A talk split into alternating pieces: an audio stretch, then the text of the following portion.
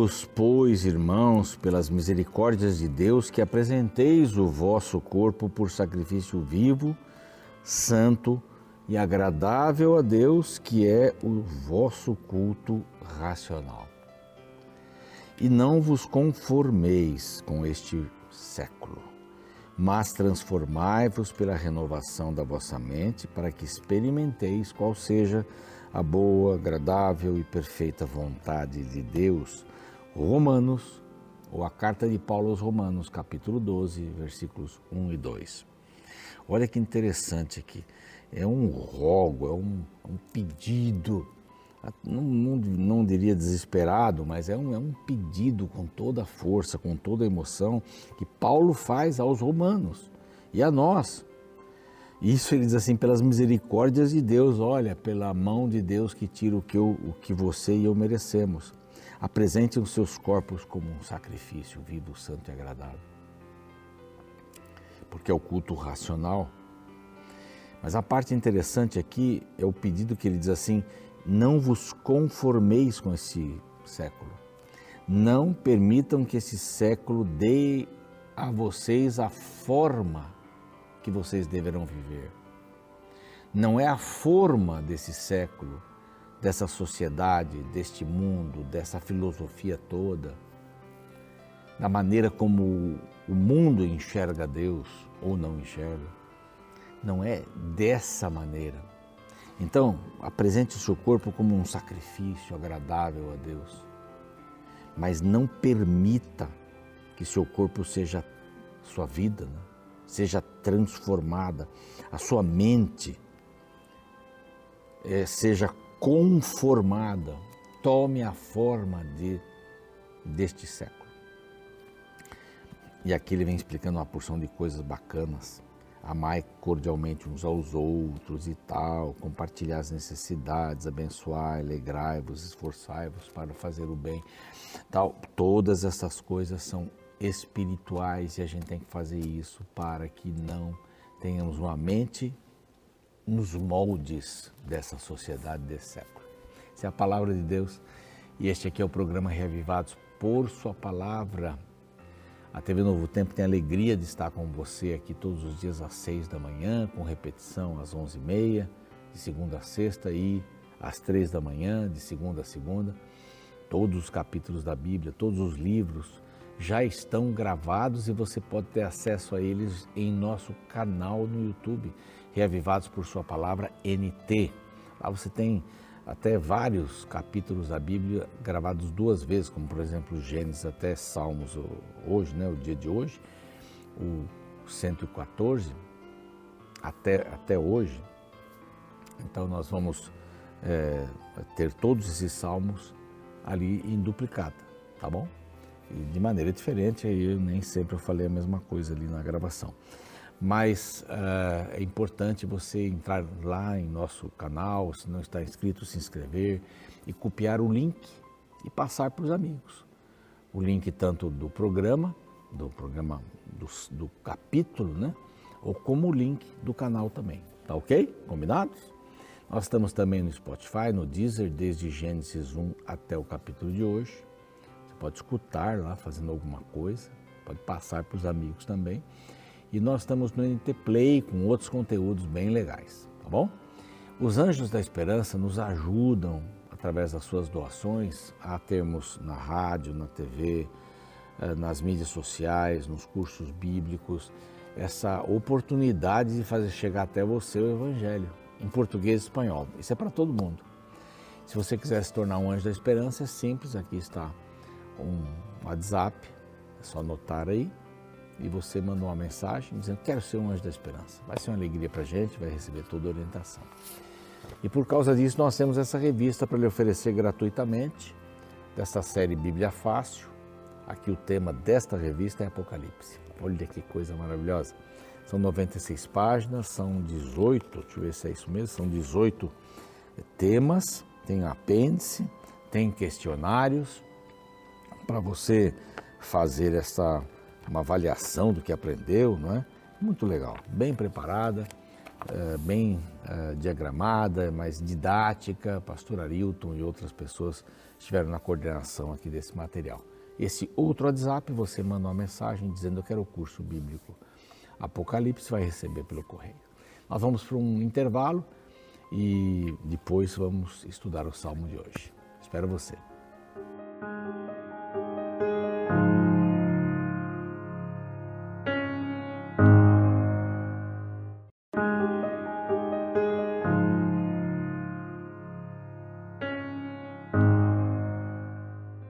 Muito bem, já estamos de volta com o programa Reavivados por Sua Palavra, aqui da TV Novo Tempo. Só lembrando que nós estamos no NT Play, lá há outros conteúdos, nós estamos também nos, no Deezer, no Spotify e no YouTube, e no canal Reavivados por Sua Palavra NT. Tá bom? Vá lá, se inscreva e passe para os amigos. Salmo 114. Vimos ontem que o 113 e o 114 fazem parte de um grupo de salmos do 113 ao 118 que eram cantados na cerimônia da Páscoa pelos, pelos judeus. É, essa cerimônia da Páscoa que é, comemorava a saída do Egito. Aí vem Jesus e estabelece um novo, uma nova visão da Páscoa, que era a libertação do pecado, através do corpo, que é o símbolo de Cristo, do pão sem fermento, e do sangue, que é representado pelo puro suco da uva, portanto sem fermento, e que tinha como uma cerimônia que antecedia o lava-pés, quando você se iguala a outra pessoa. É? Quando você é, vê a sujeira do pé da outra pessoa, teoricamente, né? e, e, essa pessoa vê a sujeira do seu pé. Nós estamos no mesmo barco. É? Nós somos nivelados na fraqueza, não na fortaleza. Era isso que que Jesus queria estabelecer. E, e a Páscoa era comemorada e cantada, os judeus continuavam cantando esses hinos e provavelmente Jesus cantou com os seus discípulos quando fizeram a Páscoa, antes e depois. Esses dois aqui geralmente eram cantados é, antes da Páscoa, da cerimônia, né? E o do 15 ao 18 depois. Mas aqui nós podemos encontrar nesse salmo, que é pequeno também, de oito versos, várias lições para a nossa vida. São, são três é, relacionamentos de Deus com os seus escolhidos, através da graça, né? escolhidos através da graça. Deus não escolheu você e deixou o seu companheiro aí, seu amigo, ah, você está escolhido, você não. não. Nós não acreditamos nesse tipo de eleição, embora tenha toda uma teoria em volta disso, mas nós não acreditamos. Ah, Deus deu oportunidade, abriu oportunidade para todas as pessoas, todas as pessoas. E esses escolhidos pela graça, é, no relacionamento é, que nós temos com Deus, aprendemos alguns itens aqui, pelo menos três itens. O primeiro, que Deus é por nós. Nesse relacionamento dos escolhidos, a gente aprende que Deus é por nós. A graça me ensina isso. A graça também me ensina que Deus está conosco e acima de nós. E finalmente que Deus está adiante de nós. Então Deus é por nós, está conosco, está acima de nós é? e está adiante de nós. Essa visão é importante. Agora você imagine é, cantar isso antes da Páscoa. É a certeza que Deus acompanha.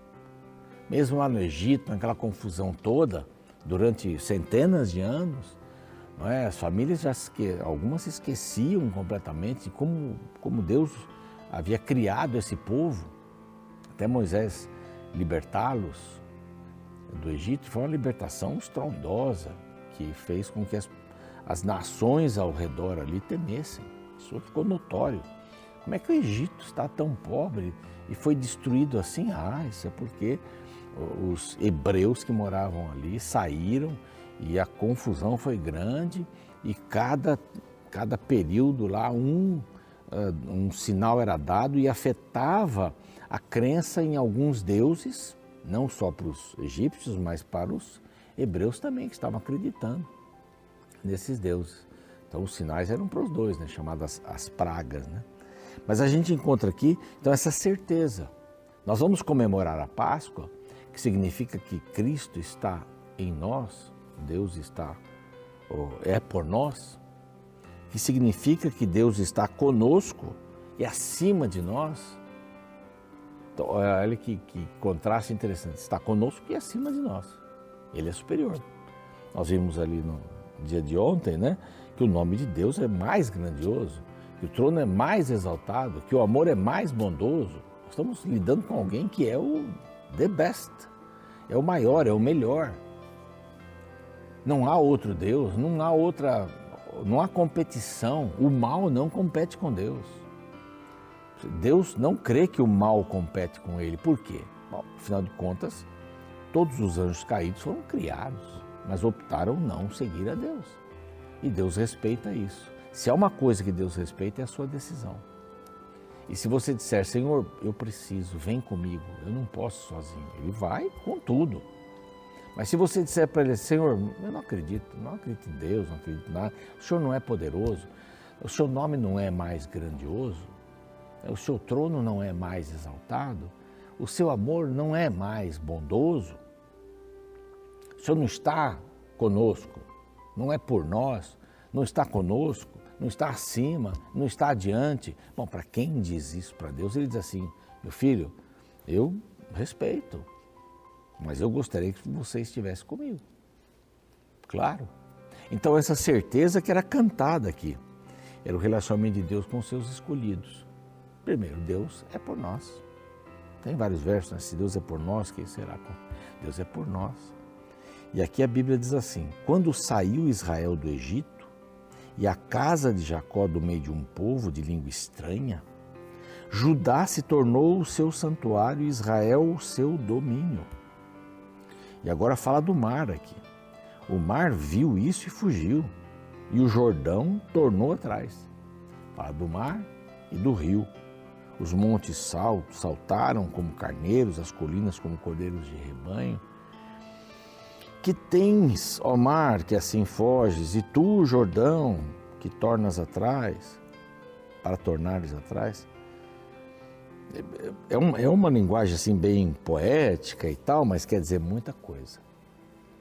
Quando saiu Israel do Egito e a casa de Jacó do meio do povo de língua estranha, quando saiu? Quando Deus os libertou. Então aqui a gente pode aprender algumas coisas da liberdade. A liberdade do Egito, do povo de Israel do Egito, a liberdade que Jesus nos dá na cruz e a liberdade dos nossos Egitos. Cada um de nós tem a propensão de carregar alguns Egitos. O que é o Egito? O Egito é um lugar de adoração de outros deuses. O Egito é estar longe de casa. Não era a casa deles, por mais confortável que fosse o local. Não era a casa deles. Deus colocou aqueles 70 homens que vieram lá, Jacó e seus filhos e suas famílias, para a proteção do Egito, porque José era o vice-governador. Então Deus protegeu aquela, aquela pequeno, pequeno núcleo, se tornaram em milhões de pessoas, protegeu para que o seu povo crescesse. Deus usou a nação, mas eles estavam, começaram a ficar longe de Deus. Então Deus os tirou de lá. E agora os levou para a terra deles, para casa. E você lembra das dificuldades, né? Deus os leva para casa e o que acontece? Eles adoram um bezerro, dizendo que foi o bezerro que os tirou do Egito. É absurdo. Eles saíram do Egito, mas o Egito não saiu deles. Estava lá no coração. Deus os leva, depois de algumas semanas, lá para Cades Barneia, que já era a terra prometida. Era a entrada por ali. E o povo diz assim: não, não, não. O show vai nos matar aqui. Já estamos longe das panelas do Egito, da segurança que tínhamos lá. Olha, querer voltar para o Egito para serem escravos de novo, olha, precisa ser muito né, tolo para isso. Mas é assim a gente é. A gente costuma voltar para os Egitos da nossa vida sem cerimônia. Eles se tornam importantes para a gente, porque é o conforto. É o conforto. É lógico que uma pessoa é, que está viciada com crack, ela tem um, um ela está sob um poder químico. Mas ela não se importa o nível que chega uma pessoa dessas. Né? Lógico, tem um poder químico aí, mas teve um poder maligno no início de tudo isso. E há pessoas que querem voltar para essa vida. Né? Por causa do pecado que há em nós. E quem pode quebrar esse ciclo? Jesus. Deus libertou o povo do Egito. Na volta e meio, povo dizer, é, lá no Egito a gente é, mas lá no Egito. Jesus nos libertou, morrendo na cruz, não é? nos deu uma nova natureza, não é? uma nova capacidade de enxergar as coisas. E a gente diz assim, é, mas olha para trás. E nós olhamos para os nossos Egitos e muitas vezes queremos voltar por causa deles. Pela segurança, sabe? Não mexe muito na vida, agora eu não posso mentir mais no meu imposto de renda, ah, não posso mais trair meu cônjuge, agora a vida ficou difícil, né? Fazer o que eu quero, me embebedar, ou ter o prazer da noite eh, fora de casa, ou, sei lá, roubar, mentir. É difícil deixar essas coisas. Se você avalia, são coisas ruins. Isso é escravidão. Mas assim como os egípcios, os, os hebreus que iam voltar para o Egito.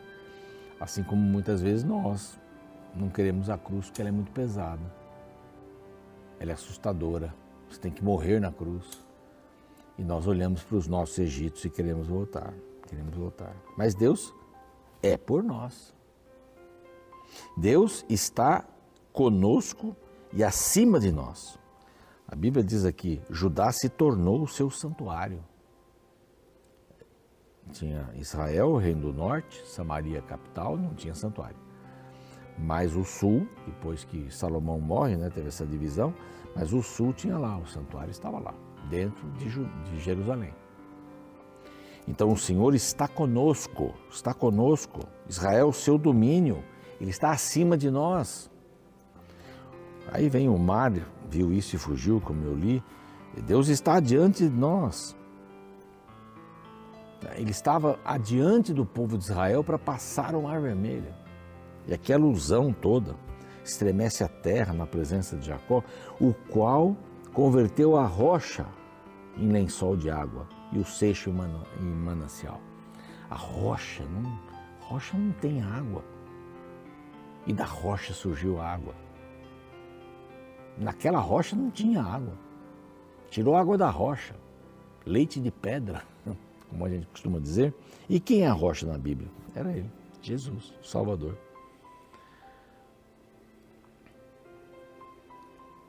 em que lugar que nós estamos, né? O cativeiro do Egito, estamos entrando em Canaã, estamos querendo entrar em Canaã, já estamos em Canaã.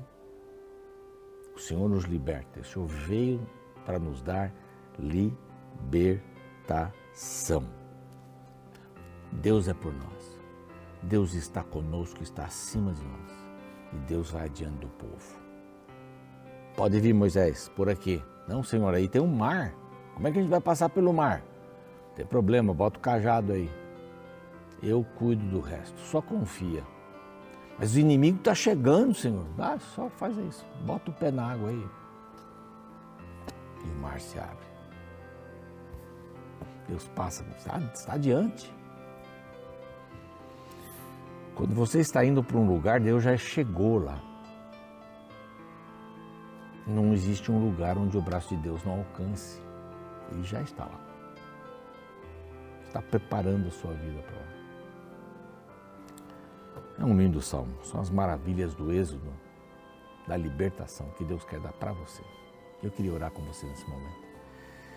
Senhor, liberta o nosso coração do mal, dos egitos da vida. Liberta-nos, Senhor. Porque nós queremos ter um casamento feliz, nós queremos trabalhar nós queremos viver tendo essa consciência que o Senhor é por nós. O Senhor está conosco. O Senhor está acima de nós e nos vê, como diz, diz o Salmo de ontem. Nos vê, nos vê com compaixão. E o Senhor vai adiante. O Senhor abre o caminho.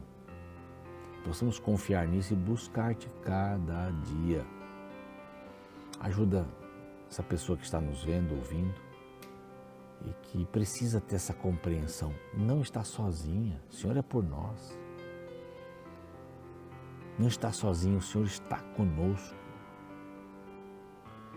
Em nome de Jesus, conforta-nos e orienta-nos. Amém. Programa segue, eu fico por aqui. Amanhã vamos aqui para o Salmo 115, que eram os salmos cantados no final da Páscoa, da cerimônia da Páscoa.